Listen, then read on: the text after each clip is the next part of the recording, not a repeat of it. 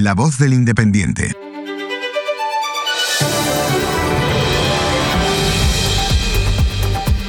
Falta poco para las 8 de la mañana, las 7 en Canarias. Buenos días, Mar Barrera. Buenos días, Juanma Ortega. Gracias por escucharnos, de verdad, ¿eh?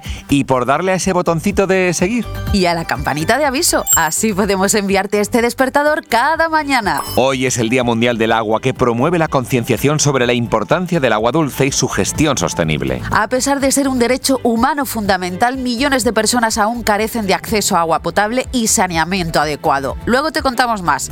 ¡Comencemos!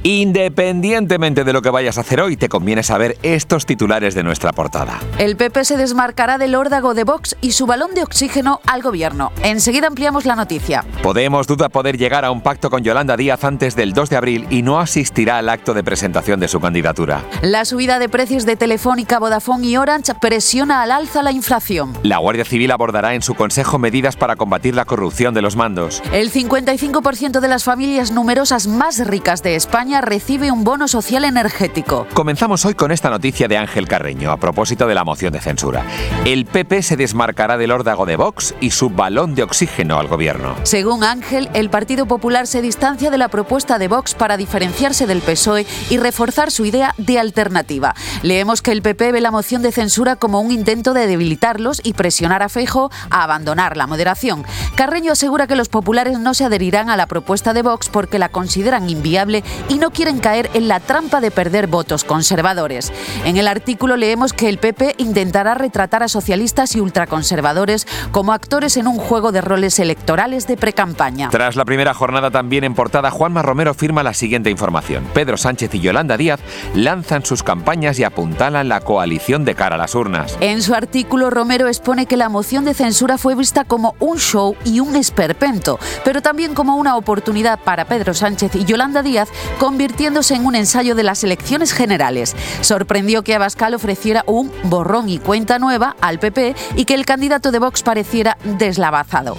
A pesar de ello, la Moncloa consideró que cumplió sus expectativas y algunos hablaron de victoria por goleada. Díaz reivindicó la coalición como herramienta de defensa ante un posible gobierno de PP y Vox. Hoy destacamos el artículo de opinión de Luis Miguel Fuentes titulado La moción, el circo y el tocho. El artículo critica el espectáculo que se dio en la moción de censura presentada por la ultraderecha de Vox. El autor destaca la figura de Ramón Tamames, quien parecía desentonar en medio de la cirquera política de los demás diputados. Según Fuentes, el presidente Pedro Sánchez se extendió en su discurso mientras que Yolanda Díaz usó la oportunidad para presentar su proyecto. El autor considera que la moción fue pedagógica y que Tamames salió más contento que los demás, dejando a todos rascándose la cabeza. Nuestro director Casimiro García Badillo recomienda una información firmada por Ana Alonso con este titular: El sólido romance entre Vladimir Putin y Xi Jinping en cinco claves. Alonso nos habla en su artículo de la buena amistad que mantienen el presidente ruso Vladimir Putin y el líder chino Xi Jinping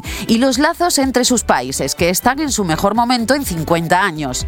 Las dos economías trabajan bien juntas y pueden ayudarse mutuamente. Ambos países no apoyan las revoluciones liberales ni el dominio de Estados Unidos. Según la autora, China quiere que Putin siga en Rusia y su relación es fuerte en tiempos difíciles. Y hoy, Día Mundial del Agua, destacamos el especial realizado por nuestro compañero Rafael Ordóñez, que se ha venido con nosotros. Rafa, ¿qué podemos encontrar en el especial del Día del Agua? En el especial del Día Mundial del Agua del Independiente eh, abordamos el impacto del cambio climático principalmente en España, pero también en Europa. Europa está atravesando una sequía que nunca se había visto por las elevadas temperaturas que están atravesando distintas partes del continente.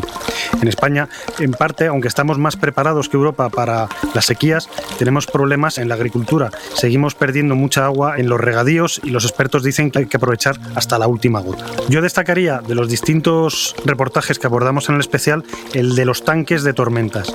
Eh, los tanques de tormentas son unas infraestructuras muy poco conocidas, pero que están en las ciudades como Madrid y Barcelona. En Madrid, a lo largo del río Manzanares, hay unos grandes depósitos de agua que lo que hacen es que cuando viene el río más cargado o cuando hay lluvias muy intensas, se llenan de agua para que luego poco a poco pasan a la depuradora y vuelven al río. Estos tanques de tormentas además nos preparan para las lluvias torrenciales, que son lo que el cambio climático apunta a que cada vez va a ser más recurrente. Vamos a tener lluvias más torrenciales que tienen una gran carga de agua que si cayeran de golpe en el río Manzanares podrían causar problemas y sobre todo, aunque a lo mejor inundan grandes zonas de la ciudad, podrían llevar mucha suciedad a los ríos. Por eso estos tanques de tormenta lo que hacen es que acumulan ese agua para limpiarla y luego soltarla a los ríos. Muchas gracias, Rafa. Bueno, y en el Día del Agua mm, no caerá mucha, ¿no? La verdad. Vamos con el tiempo. Hoy va a llover un poco en el oeste de Galicia y puede que también en otras partes de Galicia y en el oeste de Asturias. En el resto de España estará mayormente soleado, pero puede haber niebla en algunos lugares. En las Islas Baleares también habrá algunas nubes, pero en general estará soleado.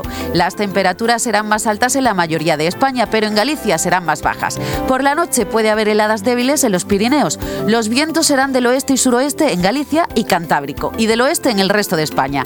En Baleares soplarán vientos del sur y en Canarias habrá alisios, especialmente en las islas occidentales. Pues precisamente hoy, Día Mundial del Agua, los astros tienen un mensaje acuático. Aplícatelo, que todos tenemos un signo, ¿eh? Y además hoy, pasado por agua.